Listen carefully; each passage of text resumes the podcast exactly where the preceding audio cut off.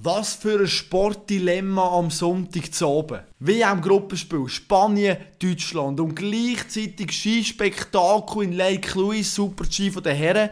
Für was hast du dich entschieden? Boah, mir ist richtig schwer gefallen, ich habe beides geschaut und wir werden auch in dieser Episode über beides reden. Schweiz gegen Brasilien wird ein Thema sein, aber zuerst fangen wir an und reden über einen Skisport. Ich meine, die ersten paar Rennen sind durch. Wir haben schon eine erste Tendenz. Wir haben Marco Odermatt, der grandios ist. Wir haben Michel Gysin, der nach dem Skiwechsel ganz fest Mühe hat. Und weil ich allein das wie gar nicht kann beurteilen kann, weil ich da schlicht und einfach noch zu wenig Wissen habe, habe ich mir auch das mal wieder einen kompetenten Partner an meine Seite geholt.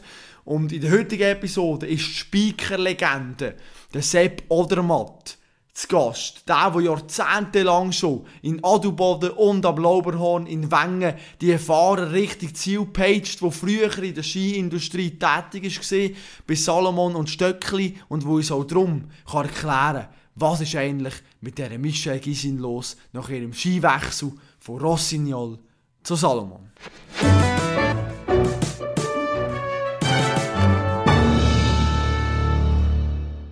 Ja, Sepp, erzähl mal kurz. Ich meine, der Skiweltcup ist schon ein paar Rennen alt. Was hat dich am meisten bewegt? Ja, natürlich, äh, die Leistung von Marc Odermatt ist ja sensationell. Äh, wir beiden als Nidwaldner, oder, wenn das natürlich äh, richtig versuchen einzuschätzen. Gleiche. Aber äh, drei Rennen in drei verschiedenen Disziplinen, dreimal auf dem Podest. Er hat ja damit die Marke von Body Miller, genau. wo man genau. damals gesagt hat, ist fast unerreichbar. In der heutigen Zeit, wo die Spezialisierung so einen hohen Grad aufweisen, also das erreicht hat. Ja, aber du sagst, wie du dich spezialisieren. Wieso schaffst du es denn oder mal gleich in allen Disziplinen so gut zu sein? Das ist ein Phänomen. Definitiv. Also, wenn man ja genau anschaut, oder letzte Saison schon angeschaut hat, gibt es eigentlich nur drei Athleten, wo die drei Disziplinen fahren. Das ist der Marco, das ist der Kilde, das Duell ist ja hinlänglich bekannt. Und äh, der dritte ist der Alexis Pentiro, der Vorjahres-Gesamtweltcup-Sieger. Und der Alexis Pentiro möchte ich ein Interview zitieren, das ganz speziell ist. Er hat äh, gesagt im Vorfeld von dieser Saison, dass er in diesem Jahr sich Tag auf die Ski-WM konzentriert. Er kommt ja von Gurschenwelt, die Eltern haben dort ein grosses Hotel. Und zwar aus folgendem Grund. Äh, wenn er Disziplinen zusammenzählt, wo der Marc Odermatt fährt, sprich Abfahrt, Super-G und Riesenslalom, gegenübergestellt Disziplinen, wo der Alexis Pentiro fährt, das ist Super-G, Riesen und Slalom. Da ist der Aufteiler in dieser Saison 31 Rennen Speed, 27 Rennen, wo der Alexis Pentiro an Start geht, und er hat im Vorfeld schon gesagt, ich habe dieses Jahr gar keine Chance für die Gesamtwelt Die Differenz von diesen vier Rennen, sprich, das sind 400 Punkte im Pot, mhm. oder? Und darum habe er äh, gar nicht mehr grosses Ziel der Gesamtweltcup vor Augen. Und es ist richtig, äh, ich kann mich erinnern, letztes Jahr ist ja das letzte Rennen vor dem Finale in Courchevel in der Riesensalon in Kranzkagora gewesen. Und dort war ja ein Chat organisiert, damit die Athleten direkt äh, können, die fahren dann auf Courchevel Meribel letztjährige Weltcup-Final.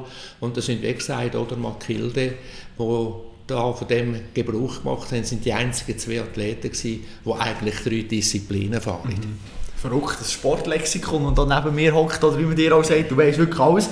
Jetzt ist noch spannend, eben mit dem gesamten Weltcup, die Diskussion. Ich habe mir überlegt, jetzt, wenn ich sehe, oder wie der gestartet ist. Ich meine, seine schwächste Disziplin, sage jetzt mal Abfahrt, wird der dritte.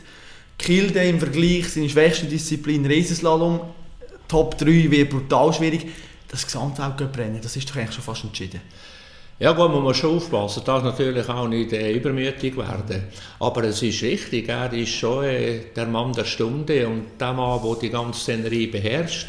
Das hat es ja eigentlich auch schon immer gegeben. Also der Skiweltcup ist jetzt 55-jährig und vor Beginn des Skiweltcup hat es immer Athleten gegeben, die absolut den Stempel aufgedrückt haben. Das Ganze hat angefangen damals in der zweiten Hälfte der 60er Jahre mit dem Jean-Claude Killy und es ist dann äh, weitergegangen, wenn ich an den Berto Tomba denken, an einen Stenmark denken, an einen Meyer denken, Bodi Miller.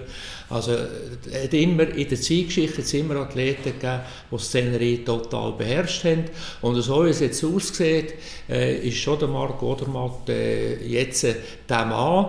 Und wir haben eigentlich nach dem Birmin Surbricke äh, haben wir wieder einen Schweizer, der jetzt die Szenerie beherrscht. Aber ist das gut für den Skisport? Wenn du einen hast, der so dominant ist, sollte es eben nicht noch ein paar, zwei, drei mehr haben, die noch mehr fordern Oder jetzt in Kilde. Wir haben Gesamtag haben wir nur von diesen, von diesen zwei, oder? Alle anderen sind ja, so wie es jetzt aktuell ja. aussieht, aber noch eins, es kann sehr schnell etwas passieren. Wir haben es am äh, Sonntag gesehen im Super-G von Lake Lewis mit einem schweren Sturz von Mauro Gavietzel. Das hoffen wir natürlich in niemandem, aber es kann sehr schnell etwas passieren, dass man eine Verletzung einfährt und äh, dann sieht es von, von einer Minute auf die andere sofort anders aus. Äh, wenn ich erinnere, wie Glück der Marco hatte in Peking an den Olympischen Spielen, wo er im Super-G ausgeschieden äh, geschieden ist und dort ganz, ganz knapp an einem Sturz vorbei ist, er dort stürzt, könnte sich verletzen, wäre Riesenslalom, Gold und so weiter, wäre in weiter Ferne gerückt. Also man muss immer wieder von Rennen zu Rennen schauen und natürlich auch hoffen, dass nichts passiert. Du hast ganz viele Schießstars eigentlich auch erlebt, jetzt Marc Odermatt. Meine, hast, was hast du für einen Kontakt zu ihm? Eben in Adelbold und so, du bist Speaker, laufen sich da mal über den Weg, reden wir mal zusammen, wie lebst du ihn? Den Sommer habe ich effektiv äh, nicht viel gesehen. Ich hatte noch einige Aktionen im Frühling mit ihm. Äh, in Engelberg war ja das grosse Stöckli-Ski-Festival, das ich durfte moderieren Wir haben einen Grossverteiler in Stanz, der eine grosse Geschichte gemacht hat, die ich durfte moderieren Aber als er dann sich zurückgezogen hat in die wohlverdienten Ferien von der letzten Saison und in die Vorbereitung von dieser Saison, habe ich eigentlich den Sommer äh, glaube überhaupt nie gesehen.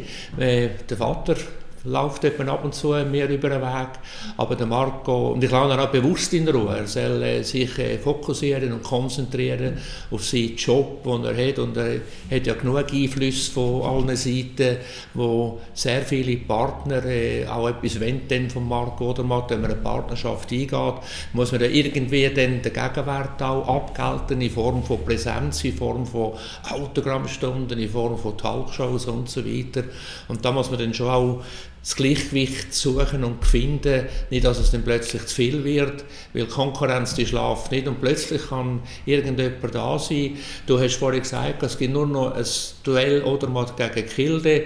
Ich möchte hier ganz klar äh, festhalten, der Kilde ist ein Norweger und hinten dran kommt der zweite, der dritte Norweger, wo man sehr, muss, sehr wachsam muss sein, was die Burschen äh, werden fertigbringen. Ich denke da vor allem an Lukas Braten. Mhm. Ja, grosser Name natürlich, auch, wo eben in Zukunft der können ziemlich dominant auftreten Was ich spannend finde, Marco, ich habe letztes Interview gegeben, Sonntagsblick mit dem Hermann Meyer zusammen, wo er ganz klar sagt, im Fall, hey, äh, ich feiere lieber mal ein Fest, wenn es gut passt, wenn ich einen Weltcup-Sieg habe, anstatt halt noch zwei, drei Kugeln mehr zu gewinnen. Hast du schon mal so etwas erlebt? Ich meine, jetzt ein Hirscher hat, glaube ich, so eine Aussage auch nie gemacht. Ja, das ist ja so. Und äh, Marco ist auch sehr äh, publikumsnah. Das, glaube ich, das spürt man ja, das merkt man auch. Und äh, er versucht schon, den Part mit den Kollegen, äh, dass der bleibt natürlich und das soll auch Platz haben. Sonst wird man dann plötzlich äh, ja, nur noch eine Maschine. Du hast jetzt den Marcel Hirscher äh, erlebt das ist natürlich auch einer von diesen Koryphäen, der die Szenerie beherrscht hat. Und äh, Marcel Hirscher äh, ist sicher äh, nicht so locker drauf gewesen, wie der Marco. Vielleicht war auch der Druck anders gewesen. Aber auch ein Hirscher ist eigentlich nur mit zwei Disziplinen gelebt. Er hat äh, Slalom und Riesenslalom vor allem äh, bestritten. Und ja, von, dem her äh, muss ich Marco sagen, gang den Weg, den du bis jetzt gegangen bist und das Resultat zeigt es ja, es ist ja der richtige Weg. Absolut. Eine spannende Frage, die ja noch bleibt jetzt, knackt die magische 2000er-Marke in Sachen Punkte? Ich meine, der Einzige, der das geschafft hat, Hermann Mayer, Saison 1999 und 2000. Marc Odermatt, letzte Saison 1775 Punkte. Traust du ihm das zu, dass er die magische Marke knackt? Ja gut, äh, es bringt ja nichts in dem Sinn. Ja klar, aber sicher ein Rekord ist, oder so. Es ist für Bücher, es ist, richtig, es ist richtig, der Meier hat 2000 Punkte realisiert, aufs Loch übrigens 2000. Genau. Also nicht irgendwie nur eine, zwei druppert oder nicht, also ganz genau 2000. Und äh, ja, der Marco war letztes Jahr relativ äh, noch gewesen, aber noch einmal äh, bitte demütig bleiben, Rennen für Rennen nehmen. Und das nächste große Ziel, das der Marco hat, äh, sind eigentlich noch zwei Ziele, die er bis jetzt nicht erreicht hat, äh, die er diese Saison sicher will realisieren will. Das ist auf der einen Seite der erste Abfahrtssieg und auf der anderen Seite haben wir ja in dieser Saison wieder Skiweltmeisterschaft im Februar in äh, Courchevel-Meribel und dort äh, wird er an der FIS Ski-WM wird er sicher auch mal eine Medaille gewinnen. Mhm. Eine abschließende Frage müssen wir noch klären. Der reisen beide oder mal zum Nachnamen. Inwiefern bist du mit dem verwandt? Wir sind nicht verwandt. Wie das irgendwo, meinst du nicht? Früher irgendwo mal. Gut, ja, dann müsstest du auch irgendwo... Mir hat äh, ein Kollege von dir, der Blickreporter, ja. hat mich angesprochen auf das und hat dann gesagt, äh, wir, sind, wir beide von Wilhelm Tell abstammen. Irgendwo im 12., 13. Jahrhundert äh, sind wir miteinander verwandt. Nein, Spaß, Spaß beiseite. Äh, wir sind äh, nicht verwandt. In Nidwalden gibt es ja sehr, sehr viele Odermatt. Aber ich muss auch ganz klar sagen, dass ich den Vater äh, schon manches Jahr oder Jahrzehnt kennen und eigentlich auch die ganze Karriere von Marco als kleiner Nio-Knirps äh, relativ nah miterlebt habe. Hat sich eigentlich der Vater verändert, seit er so erfolgreich ist, der Marco? Nein, ich denke nicht und auch die Mutter nicht. Äh, Sie können das auch absolut äh, einschätzen, was da abgeht und äh, nein, definitiv nicht. Marco Odermatt läuft es unglaublich gut. Jetzt äh, müssen wir zu jemand anderem kommen, was weniger gut läuft. Ich meine, du bist auch in Ski-Industrie tätig und darum es mir ganz spannend, mit dir darüber zu reden. Ich meine, Michel Gysin hat Ski gewechselt, ist zu Salomon, wo du hast ja den Übernahme Salomon Sepp, kann man sagen, jahrzehntelang dort gearbeitet. Erklär du mir kurz, wenn so ein Athlet die Skimarke wechselt, was kommt auf einen Athlet zu? Kommt ein paar neue Ski über, muss er fahren?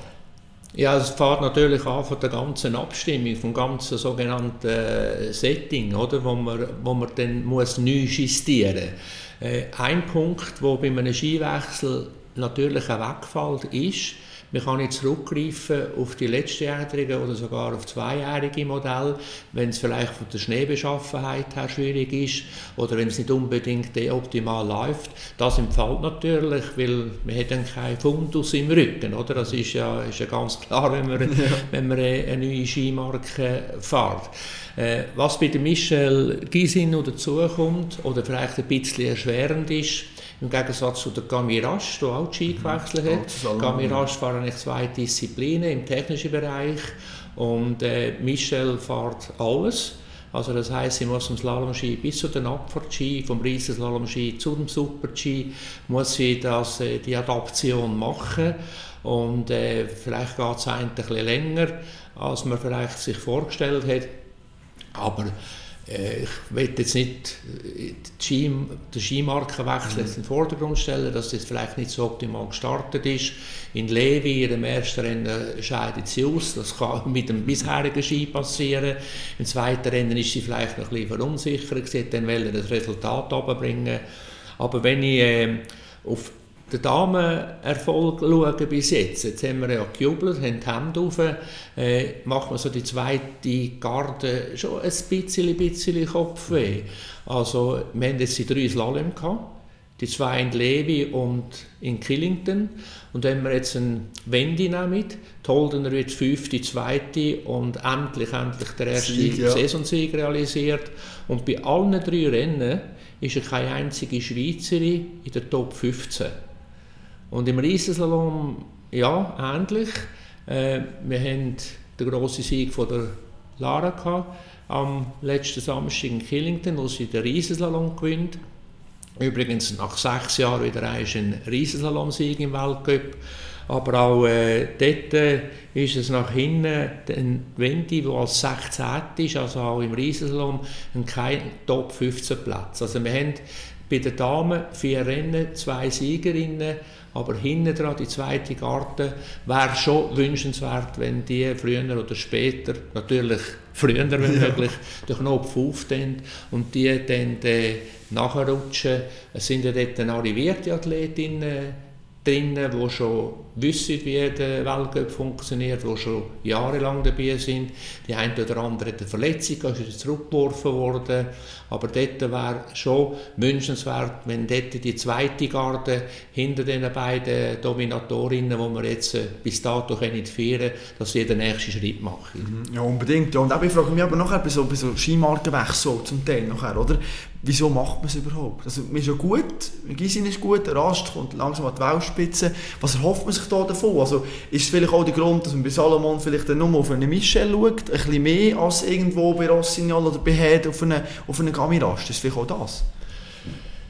Dass wir Ski wechseln, das ist im Skisport haben wir grundsätzlich alle zwei Jahre ist ein sogenanntes Wechseljahr. Das ist eigentlich historisch gewachsen. Bis 1985 sind ja immer in den geraden Jahren entweder Olympische Spiele oder Skiweltmeisterschaften gewesen. Und das hat dann auch mit sich gebracht, dass wir innerhalb von diesen zwei Jahren dann Ski wechseln und ab 1985, damals in äh, Bormio, haben wir die Skiweltmeisterschaft jetzt äh, alle zwei Jahre in den ungeraden Jahren. Die Olympischen Spiele sind in den geraden Jahren und die Ski-WM in den ungeraden Jahren. Motivation für einen Skiwechsel das kann vielschichtig sein. Vielleicht hat man das Gefühl, man ist bei einer grossen Marke, ist man äh, Nummer 4, 5, 6. Bei einer neuen Marke äh, oder bei einem neuen Ausrüster äh, bin ich vielleicht Nummer 1, Nummer 2. Ich habe gelesen von der, von der Michelle, dass für sie der Hauptgrund für einen Skiwechsel Motivation ist. Mit 28 ist eine Motivationsspritze über äh, sich hergehen, wenn ich das so darf sagen. Und äh, wenn man natürlich den Ski wechselt, eben, dann muss man dann an alles denken, alle Konsequenzen, eben das Testen, Settings abstimmen, Ski, Schuhe, Bindung, Bindung mit der Platte. Äh, bei der Michel Giesing vier Disziplinen. Und bis jetzt ist äh, ein Riesen und drei Slalom. Also von den anderen Disziplinen, von der schnellen, äh, kommt jetzt das nächste Wochenende in Lake Louise, was dort äh, der, Fall ist. Aber rein jetzt vom, vom Setting her wird Salomon sicher äh, alles unternehmen, damit sie mit dem Michel Gysin auch den Erfolg führen. Aus einem Grund haben wir sie auch geholt, aus einem Grund haben wir auch investiert. Sie haben auch bei der Herren äh, versucht, mehr Athleten, Top-Athleten zu holen. Ich weiß, dass der Alexis Pentiro hat lang, lang getestet. Der Deal ist dann nicht stand gekommen, aber im Rücken von Pentiro hat äh, Mathieu Fever, der Skiweltmeister im Riesenslalom von, von Cortina, hat auch auf Salomon gewechselt. Ja, und der Marta Bassino ist auch auf Salomon und hat auch Podestplatz geholt. Das Wochenende von dem her, an Skimarken liegt sicher nicht. Jetzt, wenn wir beim Thema Skimarken sind, ein Skiindustrie ist ja immer auch spannend. Weltcup-Auftakt in Sölden, wo auch wieder das Jahr wieder diskutiert worden ist. Es steht jetzt früh Ende Oktober und wieso machen wir das? Klimatechnische Gründe und so weiter. Und dann sagt immer die Skiindustrie, ja, aber das brauchen wir, weil dann machen wir die Leute lustig auf einen Skiweltcup und auf einen Skisport Sport, dass man auch in die Läden Ski kaufen Du bist so lange Teil von dieser Skiindustrie. Ist das wirklich so ein riesen Faktor? Wo die Gletscherrennen gekommen sind, äh, Anfangs 90er Jahre, war ja das äh, bereits der Fall gewesen, also hat schon eine relativ lange Tradition, ist das mit das Argument gewesen, das ist richtig. Äh, aber zu dieser Zeit haben Sporthändler schon Anfang September Skitest gemacht in Zermatt und in Saasfee. Und dort ist das ganze, ganze Mindsetting, sage ich jetzt einmal, das hat sicher geändert. Äh, wie gesagt, zu Beginn ist es richtig gewesen, da hat die Skiindustrie Druck gemacht, hey, Leute, der Skiweltcup fährt langsam an, aber äh, man muss natürlich äh, sicher über die Bücher muss das hinterfragen, ist das so richtig? Äh, meine, damals ist das Wort Klimawandel hat niemand können schreiben, wie das, wie das geht. Da hat sich natürlich der Zeitgeist in der Zwischenzeit hat sich dort natürlich auch äh, geändert. Und äh, Zermatt hat natürlich Pech gehabt, das muss man glaube ich sagen, was Temperaturen äh, anbetrifft. Im oberen Teil, wo man Gletscher hat, äh, wo man äh, im unteren Teil dann noch Snowfarming Schnee hatte und so weiter, wo man aber noch müssen schneien und es ist also wirklich höchst, höchst selten, dass in der zweiten Oktoberhälfte auf dieser Höhe der Start auf knapp 3900 Meter, dass in der Nacht nicht einmal 0 Grad und darunter, dass man nicht erkennen schneien. Also wenn das Ganze zwei Wochen äh, verschoben worden wäre, hat man glaube ich tolle Rennen gehabt in Zermatt. Und wie, es jetzt weitergeht, äh, da muss FIS schon über Bücher äh, mit Sölden als Start und das war die Idee, dass man das Zermatt äh, so drinnen lässt. Und dann, ich sage jetzt einmal, ohne etwas aus dem Neinkästchen zu reden, äh, dass wir vielleicht zwei Wochen zurückgehen mit den Rennen, so 10. Mitte November, zuerst her, zuerst Damen. Und dann ist ja die ganze Diskussion in Kanada, ist Lake Louis, bleibt Lake Louis im, Katalog, äh, im, im, Kalender, ja. Äh, ja. oder nein, oder kommt eine andere kanadische Station. Äh, ich würde es bedauern, wenn Lake Louis nicht mehr wäre, weil Lake Louis ist seit Jahrzehnten eigentlich die Abfahrt die sehr ideal war. Jetzt, höher wäre es ja, wenn es normal gewesen wäre, wäre es ja erst das dritte Rennen nach Zermatt. Aber vorher war es sehr ideal gewesen. Es ist nicht gerade jetzt eine wahnsinnige, schwere, schwierige Abfahrt. Zum sogenannten Saisonauftakt, wie, wie man sagt, wäre es dann äh, wirklich äh, ein guter Punkt gewesen, dass die Abfahrt so im Kalender bleibt. Es wird ja diesen Winter entschieden, bis Ende Februar, bis Ende Ski-WM sollte dann der provisorische Kalender vom nächsten Jahr stehen. Der kanadische Skiverband äh, ist in Diskussion mit Lake Louis, es sind dort verschiedenste Parameter, die berücksichtigt werden und Kanada selber, also der Skiverband, äh, muss natürlich dann auch Alternativen bieten und Alternativen vorschlagen. Wo kann man das Rennen Ende November in Kanada machen? Weil faktisch wirklich, äh, Kanada gehört in den Weltcup-Kalender. Das ist eine grosse Skination, die immer und immer wieder Erfolg hat. Und die ganze Lake Lewis-Geschichte letzte Woche mit den Herren, nächste Woche mit den Damen, gehört meiner Meinung nach unbedingt unter der Flagge Kanada in den Kalender. Mhm. Ob es Lake Louis ist oder äh, eine andere Station. Das sollten wir, wie gesagt, Ende Februar oder spätestens Ende von dieser Weltcup-Saison dann Klarheit haben. Mhm. Spannend ist auch bei der Abfahrt in Lake Louise ist das erste Mal auch das neue Reglement eigentlich in, in Zug gekommen, von wegen von der Stadtnummer her, oder? Und ich ganz ja, mit, mit den spannenden Augen verfolgt habe, oder? Ich meine, vorher war es so gesehen, die ersten 10 die können auswählen 1, 3, 5, der Feuz hat immer meistens 1 gehabt, er konnte sagen, wollte ich später starten, wollte ich früher starten. Jetzt ist es so, dass einfach zwischen 6 und 15 werden die Besten reingelost. Was ist deine Meinung zu dem? Zu dieser Regeländerung, die man gemacht hat? Ja, seit es den Skiweltcup gibt, ist eine Startreihenfolge, gerade bei den Speed-Disziplinen, ist immer und, immer, immer, und immer wieder ein Thema. ja. Wir haben äh, anfangs von den Nullerjahren haben wir jahrelang umgekehrt die Startreihenfolge anhand von der WCSL-Liste, also Weltcup-Startliste gehabt. Da ist der Beste immer mit dem 30 gefahren. Mhm. Und dann irgendwann hat gesagt, 30, äh, da ist Piste schon ramponiert und so weiter. Und dann ist man auf die Variante gekommen, du hast es erklärt, die besten 10, dass sie nicht wählen können, U-Grad zwischen 1 und 19. Und dort war der grosse Nachteil, gewesen, dass immer einer von den Top 10 Fahrer Seise müssen haben. Also irgendeiner hat den Seis bekommen und meistens ist es je nach Situation gewesen.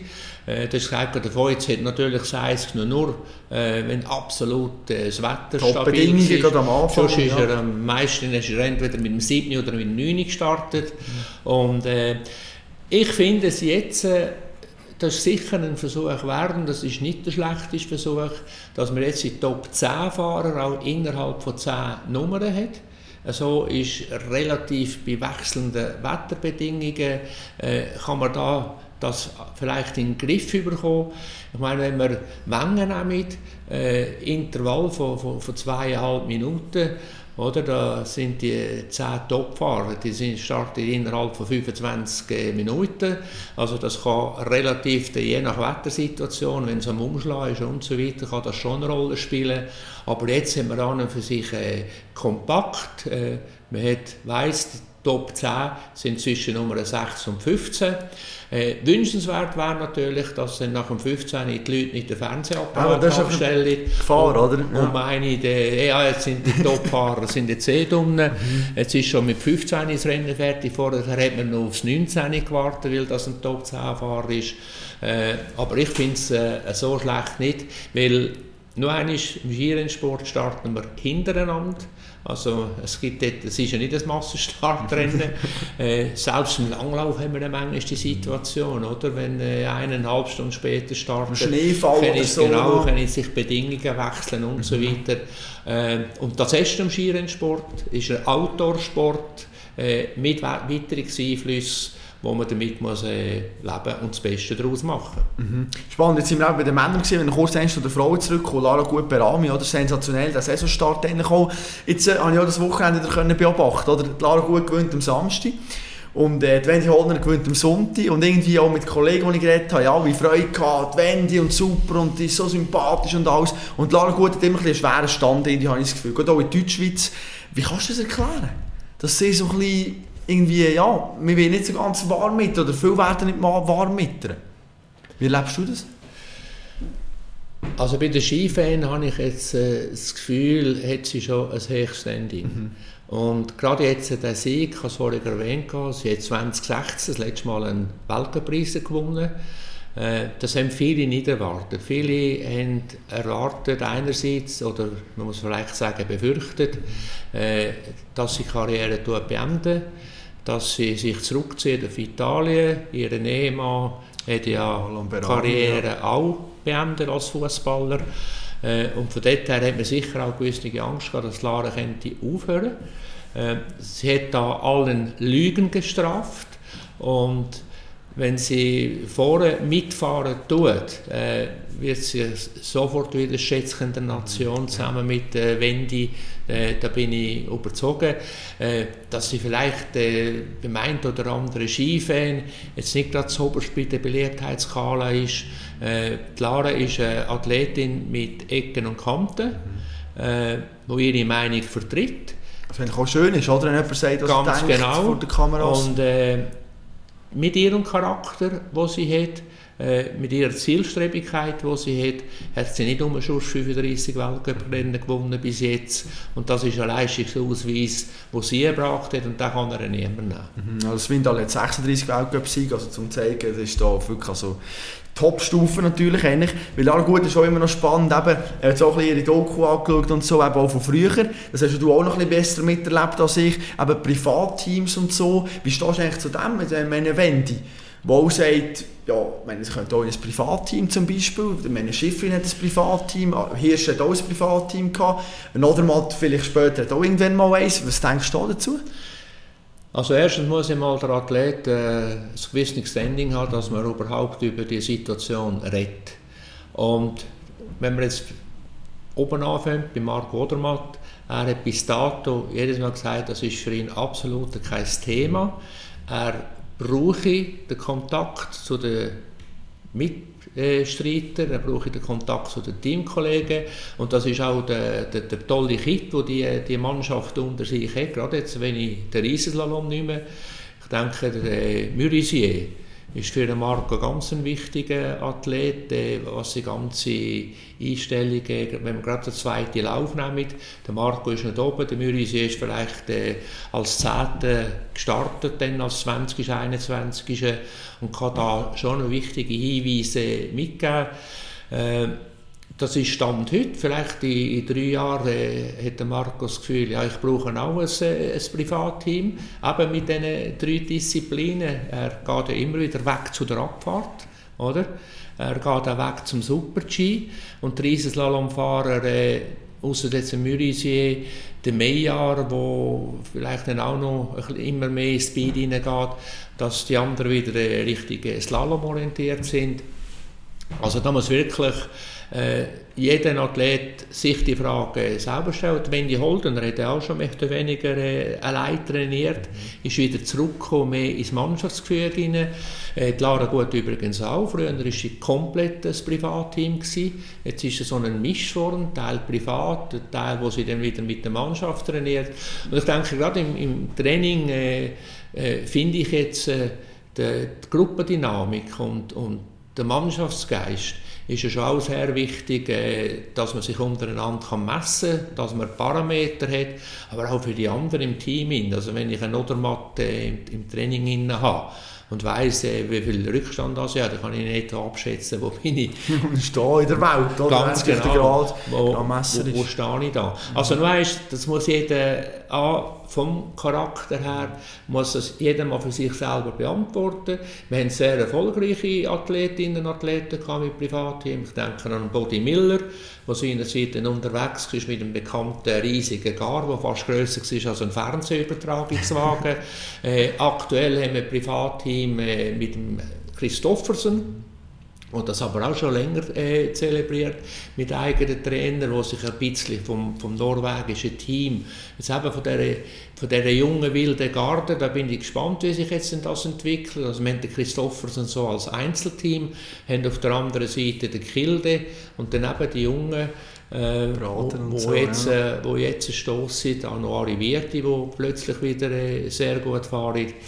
Äh, ein weiterer Athlet, der im Privatteam unterwegs ist, aber er wieder mit der Ehefrau, ist der Alexi Pentichon, mhm. oder auch teilweise mit einem, mit einem Camper.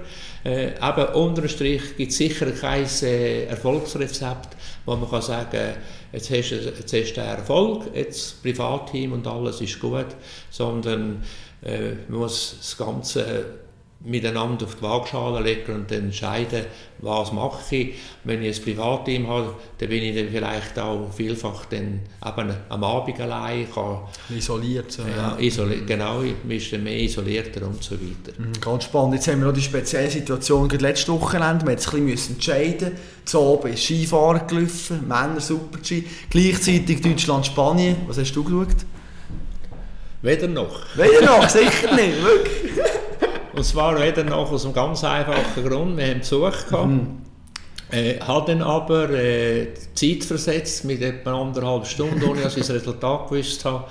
Äh, haben wir dann natürlich den Super-G geschaut. Mhm, ja, wunderbar, perfekt. Eben, ich wollte jetzt ein bisschen den Übergang machen, noch kurz, ähm, noch kurz über die WM diskutieren. Skiweltcup haben wir jetzt einfach sehr spannende Einblicke auch von, dir, von deiner Seite. Und jetzt eben die WM, wie verfolgst du die? Bist du im Fieber? Bist du immer am schauen, wer wie spielt? Ja, gerade jeden Match habe ich jetzt äh, auch nicht gesehen. äh, aber selbstverständlich, äh, bei der Schweiz bin ich natürlich jetzt im Fieber in diesen zwei Spielen. Oder? Sei es am letzten Match gegen Kamerun und äh, gestern natürlich gegen Brasilien. Und jetzt freuen wir uns, glaube ich, alle auf den Freitagabend, am Abend um 8 Uhr. Da kann man sich vorstellen, dass äh, die relativ äh, wenigen Public Viewings, die es gibt, die, die es gibt, werden vermutlich am nächsten Freitag äh, aufholen. Sehr wahrscheinlich. Wie bist du zufrieden mit der Leistung gegen Brasilien? Jetzt gestern zu Abend noch verloren. Also die Leistung äh, ich vielleicht so äh, aufteilen in eine defensive und in eine offensive Leistung. Defensiv hervorragend, das muss man glaube ich, oder kann man sagen. Haben wirklich äh, von der Verteidigung her mit dem Jan Sommer im Goal haben wir glaube ich, wirklich einen hervorragenden Mannschaftsteil. Offensiv definitiv zu wenig gemacht. Also man hat zu wenig Mut nach vorne. Und wenn man Angriffe äh, abbricht, die zwei, dreimal äh, gut ausgesehen haben nach, nach dem Mittelfeld, also gesagt, das könnte einen, einen Angriff geben, äh, haben wir die Offensivvermögen abgebrochen und dann kannst du natürlich auch kein Goal machen. Das ist, ist absolut. Was ja das Essenz ist vom Kein Fußball. Torschuss, oder? Da wird, äh, wird schwierig von dem her. Ja. Also ich habe das Gefühl, der Muri hätte von Anfang an so eingestellt, dass man auf ein 0-0 ausgeht. Äh, und wenn man ein Goal könnte schießen, so unter dem Motto vorne hilft vielleicht der heilige Gott, oder? äh, das ist nicht der Fall gewesen. Auch jetzt Torausbeute, wenn ich, wenn ich anschaue, innerhalb von der Gruppen, oder? Also Kamerun äh, schießt selbst drei Goal gegen Serbien. Wir sind bei dem einen Türken bis jetzt. Mhm. Und äh, ich hoffe nur nicht, äh, dass man am Freitag dann von Anfang an auf, auf ein 0-0 ausgeht, was er dann würde länger äh, dass ja. man plötzlich ein Goal kann kassieren kann, haben wir jetzt gestern gesehen.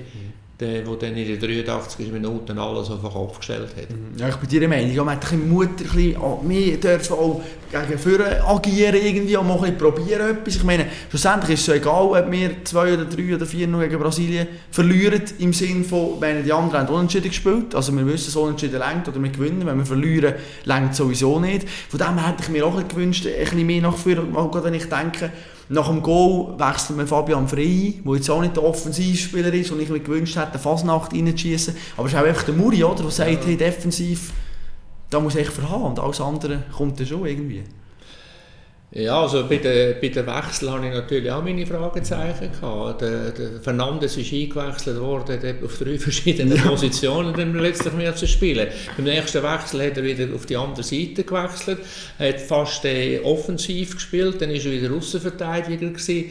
Äh, beim Steffen ähnlich. Mhm. Äh, irgendwie ist er aufs, aufs Feld gestanden und, und, und hat, äh, ja, von dort her äh, ist ein bisschen das Gefühl durcheinander sage ich jetzt einmal, oder? wo man dann äh, die Wechsel noch voll, vollzogen hat. Aber offensiv ist man wirklich äh, ist man recht in der Luft gegangen. Äh, sowohl der Embola und der Severovic, äh, glaube ich, keine einzige Offensivaktion gehabt. Ja, das ist absolut so. Ja, du musst mehr kommen. Wenn du jetzt auf Freitag oben schaust, was machen wir? Schlemmen die Serben, oder? Dass Serbien verwundbar sind, haben sie A gegen Brasilien gezeigt, mit dieser 2-0-Niederlage. Haben sie vor allem auch gestern gezeigt, äh, nach einer 3-1-Führung gegen Kamerun. Mit Tipp noch kaputt gemacht. Den Vorsprung weggegeben. Ja. Äh, also von dort her, wenn man die beiden Sachen anschaut, äh, sind sicher äh, zu knacken. Haben auch fünf Goal bekommen bis jetzt, oder? Also das heisst jetzt, äh, dass vielleicht Defensive von Serbien äh, nicht ganz so über alle Zweifel erhaben ist, äh, dass man in zwei Spielen fünf Goal bekommt und das soll auch ein Fingerzeig für die Schweiz, dass man mehr Mut hat, dass man nach vorne spielt und vor allem, dass man möglichst schnell das 1-0 versucht zu suchen, weil wie gesagt, auf ein 0-0 gehen, mit, äh, im Hinterkopf, das Unentschieden langt uns und dann plötzlich so wie gestern in den letzten 10 Minuten dann ein Goal kassieren, dann kannst du vermutlich nicht mehr reagieren, das ja. ist der Fakt. Ja, dann müssen wir Vollgas von vorne drauf. Eigentlich, wenn du gestern noch kurz Brasilien gesehen hast, immer noch Top-Favorit Weltmeister für dich, oder würdest du sagen? Habe ich gesagt Brasilien? Nein, aber, nein, nein, aber alle anderen hörst immer wieder als RSA und hey, die haben so ein gutes Kader und Offensive. Viele sagen ja, hey, die sind eigentlich die Turniermannschaft ein Top-Favorit. Für ja, dich Frank nicht. Frankreich. Gut, ja, die Deutschen nicht, vielleicht noch. Ja, plötzlich noch weiterkommen. Dass Deutschland eine Turniermannschaft ist, das, das, das wissen wir. Mhm. Äh, die Frage ist, äh, Länge die spielerischen Mittel für äh, Servi zu kommen. Dort Defensiven, äh, oder? Also. Ganz genau. Also Frankreich, wo ja wichtige Absenzen hat, nicht zuletzt mit dem Weltfußballer, der nicht dabei ist. Äh, aber wenn man die elf anschaut, die spielen, das ist der Hernandez noch ausgefallen. Mhm. Äh, absolute Top-Mannschaft. Äh, der Pogba ist nicht dabei. Aber gleich die elf, die spielen, sind, sind äh, im europäischen Fußball irgendwo in einer Spitzenmannschaft allen Orten Stammspieler. Äh, und von dort her äh, ist weiterhin Frankreich äh, tue ich jetzt über Brasilien setzen. ja. äh, wenn man immer sagt, Deutschland ist eine Turniermannschaft, wenn man die letzten 20 Jahre anschaut, ist Brasilien eine Turniermannschaft? Fragezeichen. Ja, nicht unbedingt natürlich. Ja, ja sie haben, sie ja. haben immer dann äh, Gruppenspiel, überstehen sie problemlos. Mhm. Aber es geht jetzt dann eigentlich erst richtig los. Oder? Das ist jetzt, äh, wenn die Achtelfinale bekannt sind, äh, dann geht die WM richtig los und wird dann äh, auch richtig lanciert. Natürlich immer noch das Trauma von dem 7-1, oder? Gegen Deutschland. Das ist ja von der Heim-WM natürlich. Ja, natürlich. Jetzt sind's, das war der Halbfinale, gewesen, Ja. oder? Durch den Druck zu gross ist geworden. einfach. Ja, genau. Das ist ein Druck Ja. zerbrochen schlussendlich. Ich habe vor der WM gesagt, Holland wird Weltmeister, aus dem Nichts natürlich. Aber jetzt muss ich auch sagen, so wie die im Moment spielen, da kommt nicht so viel. Da kommt nicht so viel. Das ist noch ein bisschen... Ja, es ist schon so ein, bisschen ein Merkmal. Ähm, und zwar, was man äh, muss äh, konstatieren bei- in dieser WM, äh, vor allem für die Europäer und für die Südamerikaner, also es gibt auch noch andere Erdteile, wo, wo Ja, können Fußball und spielen. so, die kommen oder? und... Also wir zum. Teil auch technisch und so weiter äh, haben wir recht äh, überraschende Ansätze gesehen. Und ich denke Saudi-Arabien, oder? Ja, grossartig gegen Wie sie Argentinien. Argentinien geschlagen haben, oder? Äh, ja, von dort her äh, wäre es wünschenswert, wenn eine afrikanische Mannschaft, sage jetzt einmal, relativ äh, weit kommt. Und ich hoffe nur nicht, dass es äh, Kamerun ist. Ja, genau, das wäre nicht gut.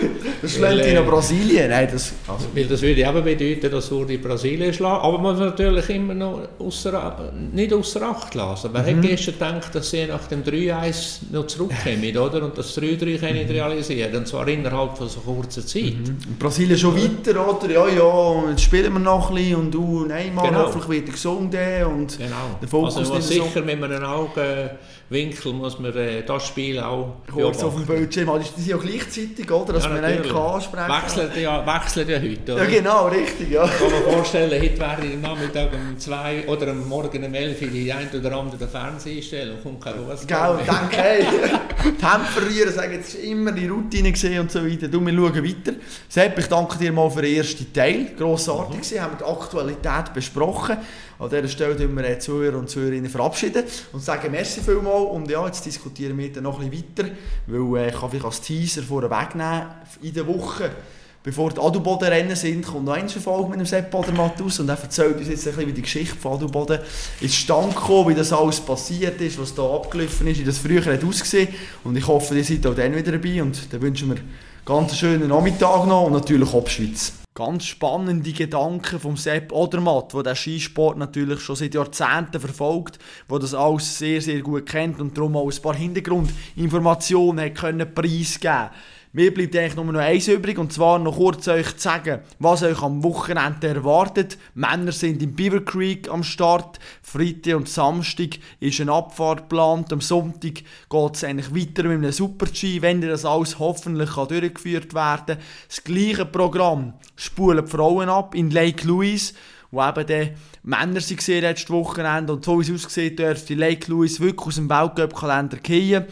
Man hat noch extra eben die drei Rennen auch noch bei den Männern gegeben, dass man gesagt hat, hat am Freitag auch noch ein Rennen, um hier wirtschaftlich gesehen ein bisschen, ja, noch eine bessere Basis zu legen oder eben sie noch bisschen zu retten irgendwo durch, noch ein bisschen mitschleifen das Ganze. Aber weil das Rennen am Freitag müssen abgesagt werden, schlechtes Wetter, zu warm, Nebel und so weiter und so fort, sieht es also wirklich sehr, sehr schlecht aus und sehr wahrscheinlich müssen wir uns oder dürfen uns halt freuen auf einen neuen Weltcup-Ort, über eine neue Weltcup-Piste. ist auch immer wieder eine Chance für etwas Neues, für etwas anderes.